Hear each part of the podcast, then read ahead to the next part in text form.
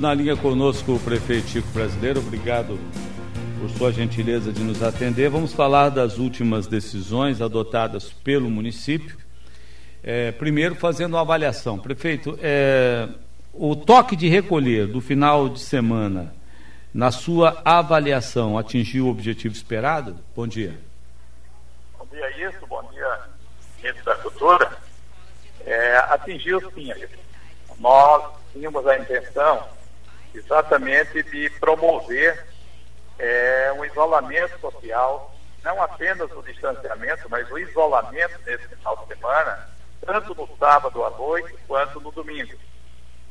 Porque exatamente nesses finais de semana estava se detectando um alto número de festas, não só aquelas festas clandestinas, mas festas entre famílias, é, entre amigos, e que tudo isso leva a uma uma transição acelerada do vírus. Então, nós alcançamos nesse final de semana, sábado à noite e domingo, uh, mais de 75% de isolamento social.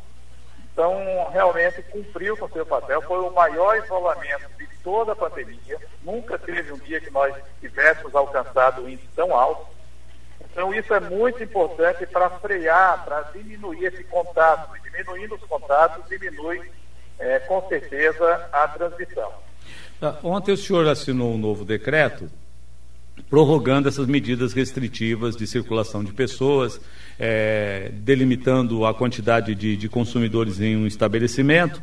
É, e normalmente, quando esses decretos são editados, vem uma certa resistência. O senhor já recebeu algum comunicado, algum ato, já percebeu algum ato de resistência de entidades ou há uma compreensão de que o momento exige isso? Não, de entidades, apenas a entidade da área entidade do setor de gastronomia, que realmente tem reivindicado o retorno. Também as entidades religiosas têm solicitado uh, o funcionamento com 30%, uh, ah, mas nós estamos seguindo o, o decreto estadual. É, se o decreto estadual alterar amanhã, é, nós poderemos rever, mas enquanto nós vamos seguir essa semana o que está previsto no decreto estadual e nas medidas que a prefeitura adotaram. Então, tem, tem resistência, claro, não, não diria resistência, tem pedidos, solicitações para que realmente haja uma abertura de alguns segmentos. Infelizmente, a isso tem resistência de forma caluniosa, de forma agressiva, de cidadãos, isoladamente, pessoas que ficam apontando caminhos, é, indicando caminhos a, a seguir, que não se tem que fazer essas medidas, que tem que deixar tudo correr frouxo, que tem que é, distribuir remédio. Né? Então, infelizmente, tem muitas pessoas agressivas, até ameaçadoras, uh, fazendo esse tipo de coisa nas redes sociais, em, em celular particular. Então, assim, é um, é um, um tamanho absurdo uh, que essas pessoas não compreendam. Infelizmente, tem pessoas que não irão compreender o que nós estamos vivendo, porque eles não aceitam a doença, não, não enxergam que a gravidade da doença tem que ser encarada pelo conhecimento e não pelo achismo. Certo. Infelizmente, tem muita gente achando, ah, eu acho, eu tomei isso e resolveu. Eu também tomei e me curei duas vezes. Eu não posso dizer que, que me curou uh, vai ser bom para o próximo.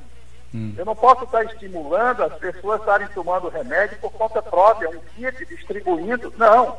Consulte o médico, seja qualquer remédio que o médico indicar, eu acho que isso é importante, vai contribuir desde que tenha responsabilidade médica. Nossa posição sempre foi essa desde o início. Agora, não se automedique, não vá lá numa farmácia e compre um kit.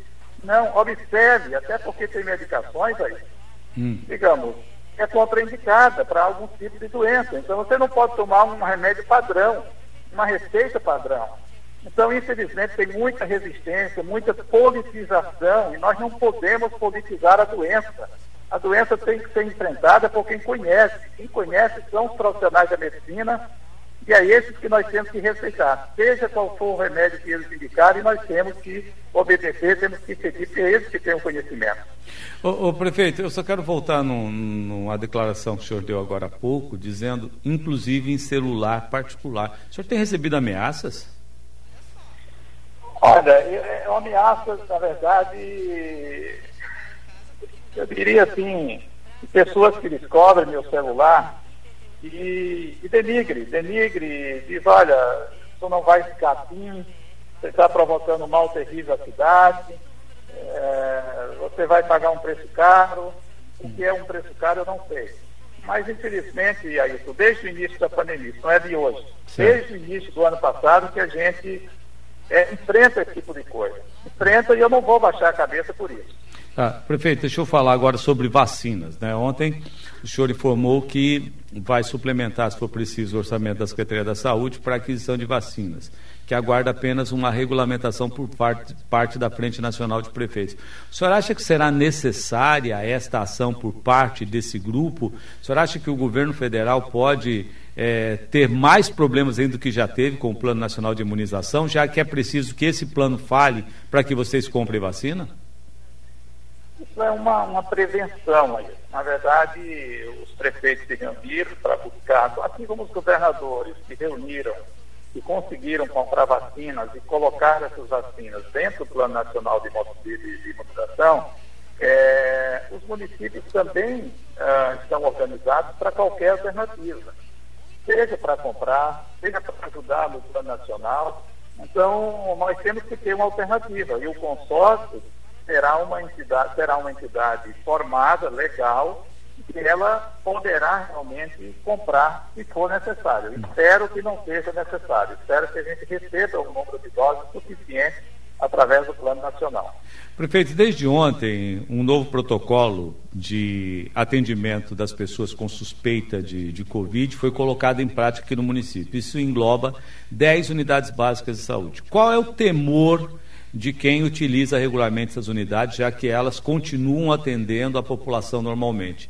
É misturar é, pessoas com Covid com aqueles que procuram atendimento básico, atendimento primário. O senhor não acha que corremos o risco de afastar essas pessoas das unidades básicas em razão desse medo? Olha só, isso teve cidade no Paraná que praticamente todas as unidades estão atendendo Covid é, e atendendo também outras doenças. O Plano Nacional de Saúde, é, de atenção primária, prevê, desde o início da pandemia, que a atenção primária, atenção básica, as redes e unidades básicas de saúde pudessem atender a Covid também. Então, o que nós estamos adotando são entradas diferentes. Tem uma entrada para atendimento normal, o cidadão é orientado, no caso Covid, ir para aquela entrada especial, e ser acompanhado ali. Ontem, para você ter uma ideia, foram em todas as 10 unidades 94 pessoas atendidas. Não é um número assim tão alto, é um número pequeno, é, tendo em vista que nos últimos dias a gente está conseguindo ver um resultado já de todas essas medidas. É, agora, é claro, ainda é muito cedo, mas eu acredito que dá para a gente fazer esse controle da atenção básica. O importante dizer, que não é apenas para o atendimento, para descobrir se a pessoa solicitar um exame. É, digamos, o paciente positivou em um, uma região próxima dessas unidades.